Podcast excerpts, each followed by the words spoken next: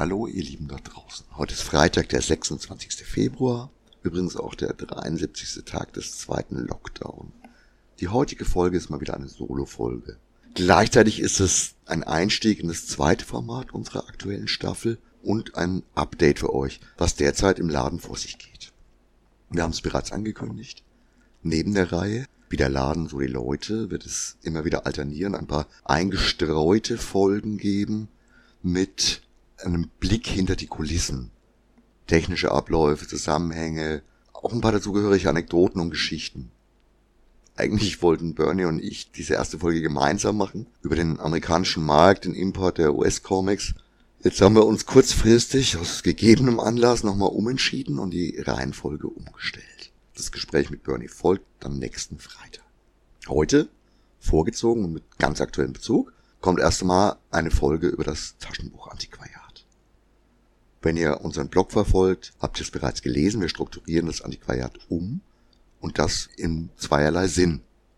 Einerseits real, also räumlich im Laden, um euch eine bessere Übersicht zu ermöglichen, gleichzeitig ein wenig auszusortieren, uns aktuellen Lese- und Publikationsgewohnheiten anzupassen, den Lagerraum hinten rechts komplett umbauen und als Verkaufsfläche zu nutzen, planen wir schon lange. Jetzt machen wir aus der Not eine Tugend und nutzen eure Abwesenheit aus, um diesen Plan umzusetzen. Zum Zweiten natürlich digital. Auch das haben viele von euch wahrscheinlich bereits mitgekommen. Seit geraumer Zeit sind wir dabei, unsere antiquarischen Bestände aus Hernkes handgeschriebener Liste in eine Datenbank zu übertragen. Hört sich auf den ersten Blick gar nicht so komplex an. Und wir werden auch immer wieder gefragt, warum dauert denn das so lange? Selbst die Antwort darauf ist nicht ganz trivial. Jetzt im Moment bin ich aber in der sensationellen Situation, dass ich fast das komplette Antiquariat frisch sortiert vor mir habe und mir dazu die ganze Zeit ziemlich viele Gedanken gemacht habe. Ich habe ein paar Beispiele rausgezogen, meine Gedanken sortiert, ein paar Stichpunkte zusammengeschrieben und versuche euch jetzt einfach mal umfassend die passenden Antworten zu geben. Also grundsätzlich ist erstmal so, dass der Hauptteil unseres Antiquariats aus den Taschenbuchreihen der großen Fantastikverlage besteht. Aus der Zeit, als das Genre noch bewusst hervorgehoben und abgegrenzt wurde.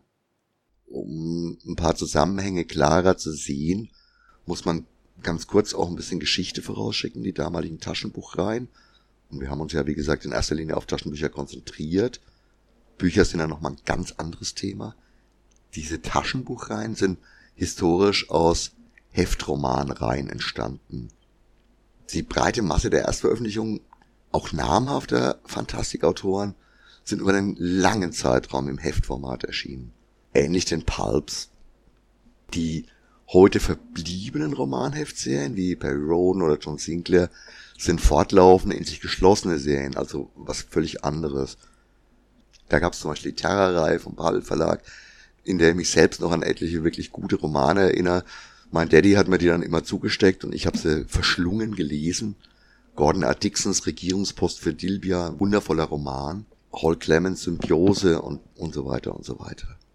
Analog zu diesen Heftreihen entstanden dann die ersten Taschenbuchreihen. Thematisch oder genremäßig eingegrenzt. Bei Heine war zum Beispiel die 01er Reihe, sogenannte allgemeine Reihe, würde man heute Belletristik sagen. Die 06er Reihe war dann die Science Fiction und Fantasy Reihe, also quasi der Fantastik vorbehalten. Ähnlich gab es bei Bastei die 20er für Fantasy, die 24er für Science Fiction und so weiter und so weiter. Innerhalb dieser Reihen waren die Bücher dann immer durchnummeriert.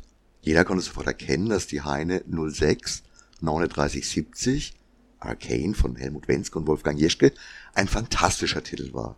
Über weite Zeiträume haben sich diese Reihen auch in einem einheitlichen Layout präsentiert, um den Wiedererkennungswert zu erhöhen.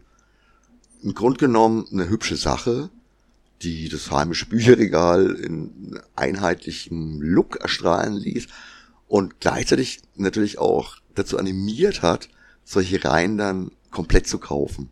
Egal, wenn dann auch mal so der ein oder andere schwächere Titel oder auch mal Mist dazwischen versteckt ist, man will ja diesen Look dann erhalten. So viel zum Thema Geschichte.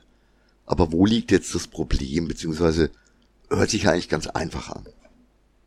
Im Endeffekt gibt es vier große Faktoren, die das Ganze für uns erschweren. Zum einen mal Hermkes ganz spezielle Buchführung. Hermkes komplette Aufzeichnungen beinhalten im Endeffekt nur Verlage, Reihe, Reihenbandnummer und dann eben Bestände und Verkaufszahlen. Weder Autor noch Titel, geschweige denn Zyklus, Erscheinungsdatum oder gar ISBN. Für Hermke war das völlig ausreichend. Er hatte diesen Code verinnerlicht gelernt. Im Endeffekt ist es, als ob man eine Sprache lernt. Klare Strukturen, paar Ausnahmen. Wenn man damalige Maßstäbe anlegt, war diese Art zu lernen Standard und Hermke hatte einfach die Grammatik völlig verinnerlicht. Die Welt hat sich verändert, ohne dass ich das jetzt in diesem Zusammenhang bewerten möchte. Wir konzentrieren uns heute auf ganz andere Dinge. Wissen wirkt stets abrufbar. Wir haben in vielerlei Hinsicht verlernt zu lernen. Negativ formuliert könnte man sagen, wir sind eben keine Auswendiglerner und Reproduzierer mehr. Für uns bedeutet es jetzt aber, das muss alles erst recherchiert werden. Entweder vor Ort, durch in Augenscheinnahme oder im Internet. Denn auch aktuell nicht vorrätige Titel können natürlich relevant oder wichtig sein.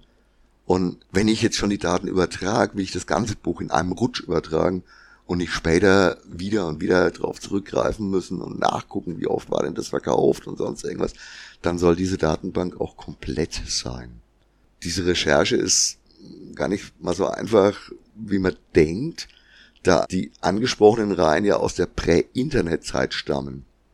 Übrigens ja, es gibt einige halbwegs ergiebige Seiten, zum Beispiel sciencefictionhefte.de, aber die Seite ist leider auch wieder eher von einem Sammler wie Hermke erstellt. Viele heute relevante Informationen fehlen, zum Beispiel auch die ISBN.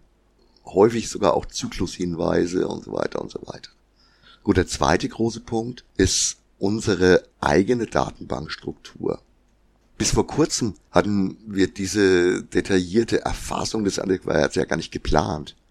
Insofern sind viele Probleme und Hindernisse dann auch erst während des Einpflegens aufgefallen oder eben nicht aufgefallen. Zum Teil auch selbst die Komplexität am Anfang bei weitem nicht überrissen haben.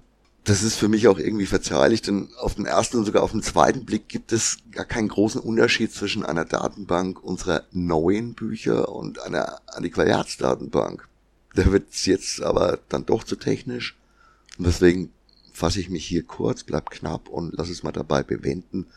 Wenn es irgendjemand interessiert, können wir da gern mal in einem Einzelgespräch weitermachen. Punkt drei Serien, Trilogien, Mehrteiler und so weiter.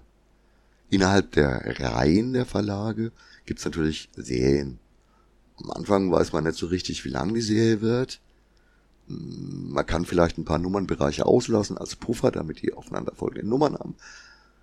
Klappt auch ab und zu mal, meistens ist es aber völlig wirr.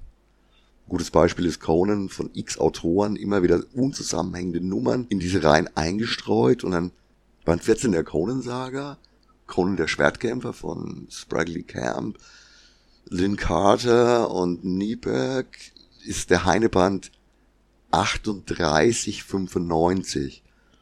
Dann Band 9 von Karl Edward Wagner ist dann die 3968, also etliche Nummern später. Wissen, Recherche oder egal. Für uns ist es halt nicht egal. Den großen Anbietern Amazon, Booklooker oder sonst was ist es eigentlich scheißegal, welcher Band des Conan-Zyklus das jetzt ist und welche Reihenbandnummer der mal hatte wir werden gefragt, in welcher Reihenfolge soll ich das lesen und, und es ist bei Conan noch relativ Wurst, aber es gibt durchaus oft Zyklen, wo das nicht egal ist, wo es auch gar nicht mehr so richtig draufsteht und kaum rauslesbar ist. All das muss man dann auch wieder entweder wissen oder recherchieren. Und der vierte und einer der wichtigsten Punkte ist eine gewisse Inkonsistenz im Wandel der Zeit sozusagen. Bei einigen Verlagen war von Anfang an oder wurde diese Reihenbandnummer Teil der erst viel später eingeführten ISBN. Bei anderen wieder nicht. Egal, es waren eben zwei unterschiedliche Identifikationsmöglichkeiten. Die Sache mit den Nummern war eine typische Taschenbuchgeschichte. Wie gesagt, historisch gewachsen. Dummerweise hat sich aber eben diese ISBN letztendlich als ein eindeutige Identifikationsnummer etabliert. Kurze Erklärung, ISBN besteht aus einem Landesteil, einem Verlagsteil und eben einer internen Nummer. Bei einigen von den Verlagen ist völlig selbstverständlich, dass diese ja meistens fünfstellige interne Nummer auch die entsprechende Reihe beinhaltet, was weiß ich, Bastei 20128. Bei anderen wurde aber zweigleisig gearbeitet mit ISBN und komplett unabhängiger Reihenkennung und Reihenbandnummer. Dann kam in den frühen 2000ern, ja, ja, der Buchhandel pennt da ganz gut vor sich hin, da hielten die ersten Computer Einzug in den Verlagshäusern und plötzlich waren alte Sortierkriterien nicht mehr wichtig. Reihen wurden völlig aufgebrochen und letztendlich aufgegeben. Ja, da ist mit Sicherheit auch zum Teil dran schuld, dass es eine von diesen vielen guten Ideen von Marketing-Experten ist. Die machen uns die Arbeit immer wirklich deutlich leichter. oh, vielleicht kann ich ja doch jemanden ein Buch unterschieben, der eigentlich gar kein Science-Fiction kaufen würde, wenn ich überhaupt nicht draufschreibe, dass es Science-Fiction ist und einfach mal Thriller als Label draufsetzt. Ah ja, so eher mal der Gerd wieder, tut aber nichts zur Sache. Besonders lustige Sachen haben Heine und Bastei in diesem Zusammenhang fabriziert, also in dieser Übergangszeit. Heine hat zum Beispiel einfach Bücher mit der alten Reihenbandnummer beim nächsten Nachdruck mit einer neuen Reihenbandnummer rausgebracht. Im Zuge der Angleichung an die ISBN, dann hat das Buch nach wie vor die alte Reihenbandnummer, wenn man innen reinschaut. Außen steht jetzt aber so auf dem Buchrücken die letzten fünf Ziffern der ISBN ohne die Prüfziffer. Bastei, die eigentlich seit Existenz der ISBN immer diese besagten letzten fünf Ziffern auch genutzt haben, kamen dann plötzlich Taschenbücher raus, die die Reihenbandnummern hatten, die es bereits gegeben hatte, und zwar in der Prä-ISBN-Ära, weil es denen dann halt egal war, was es früher mal gab. Also das Ganze ist schon echt relativ komplex. Kein Wunder, dass der Niklas, den ihr ja als Praktikant und Aushilfe bei uns kennt, seine liebe Mühe mit hatte und das, obwohl er Buchwissenschaften studiert. Hinzu kommt, dass über die Jahre relativ viele inkonsistente Fehler, Politikänderungen stattgefunden haben. Immer wieder mal kommt es vor, dass ein und dasselbe Buch mal ohne, dann in späteren Auflagen mit, weil es dann die eben schon gab, und dann in der noch späteren Auflage nochmal mit einer unterschiedlichen ISBN, aber der gleichen Reihenbandnummer rausgekommen ist. Oder umgekehrt, und dann nochmal ein anderer Titel oder ein komplett anderes Layout, angepasst an eine Verfilmung oder an einen moderneren Look. Manche Ausgabe ist auch inhaltlich nicht identisch. Sieht man bis heute, schaut euch mal die aktuelle Ausgabe von Frank Herberts Wüstenplanet an. Der ist fast schon ein ganz anderes Buch in der Neuauflage, deutlich angenehmer zu lesen. Echt Wahnsinn, was da früher manchmal rausgeflogen ist. Ganze Kapitel aus Büchern oder eben einfach auch nicht aufbereitet worden ist in der Übersetzung, sondern einfach übersetzt worden ist. Egal was dann, oder egal wie es dann ums Verständnis steht. Ich sage nicht, dass früher alles besser war, gerade bei den Übersetzungen und Kürzungen gab es da schon echte Böcke, die da geschossen wurden. Es gab einfach eine Standardlänge, auf die Romane zusammengekürzt worden sind. Da gab es dann auch skurrile Geschichten mit ein bisschen dickeren Büchern die dann in der Erstauflage zwei oder drei aufeinander folgende Reihenbandnummern draufstehen hatten. Später sind die Folgenummern dann weggelassen worden. Das war einfach so eine Reminiszenz an die alten Heftromane. In der Heftform sind dann im Notfall einfach längere Geschichten in zwei oder mehr Teilern erschienen. Das Problem ist es, denke ich, dass die altmodische Sortier- und Katalogisierungsart eigentlich gar nicht schlecht war, dann aber irgendwann nicht mehr nötig.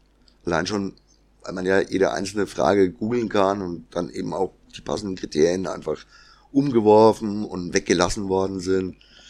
Dabei wäre es ja an sich kein Problem gewesen, diese Kriterien von Beginn an aufzunehmen in Bibliografien, Datenbanken, vielleicht auch einfach beizubehalten, weil die gab's ja, die waren ja da. War halt gefühlt nicht mehr nötig. Vor allem Hermkes, aber auch unser Expertenwissen jetzt zu konservieren und das Ganze nochmal aufzubereiten, und mit neuen Gegebenheiten zu kombinieren, das ist wirklich nicht einfach.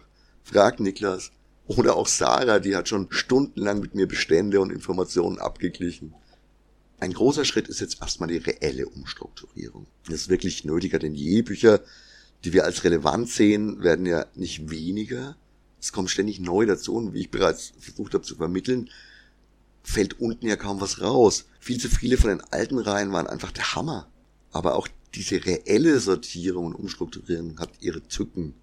Die Unart, Bücher aufzublasen, stellt uns wie alle, die viele Bücher zu Hause haben, vor ganz neue Probleme. Nicht nur, dass sich die meisten Autoren früher auf weniger Geschwätz und mehr Inhalt, ja, Herr Martin, beschränkt haben, die Marotte Taschenbücher auf Riesenformat aufzublasen mit Großschrift für Blinde und Zeilenabstand, bla bla bla, ist auf jeden Fall auch nicht gerade platzsparend. Und ja, es passt weniger Inhalt in die Regale und man muss da noch deutlicher und klarer strukturieren und aussortieren. Ich hoffe jetzt mal, ich bin für die meisten von euch nicht zu sehr ins Detail gegangen. Eigentlich will ich euer Interesse auch für Olle Kamellen wecken, bisschen Einblick in die Prä-Computerlogik geben und unsere Sortierkriterien ein bisschen transparenter machen. Die wirken manchmal sehr schwierig, sind sie aber in Wirklichkeit gar nicht. Mit dem Aufhänger Antiquariat, wenn es auch an manchen Stellen vielleicht ein bisschen technisch war, habe ich jetzt die neue Serie Ein Blick hinter die Kulissen eingeläutet. Nächste Woche folgt Bernie mit dem amerikanischen Markt. Danke euch fürs Zuhören und für euer anhaltendes Interesse. Wenn ihr Fragen zu diesen eher technischen Folgen habt, schreibt uns an, kommentiert auf unserer Seite bitte. Auf Facebook übersehen wir ab und zu mal gerne den einen oder anderen Kommentar. Oder noch besser, hebt euch die Fragen auf. Irgendwann werden wir euch ja auch wieder im Laden begrüßen können. Schönes Wochenende. Ciao. Arrivederci, euer Gerd.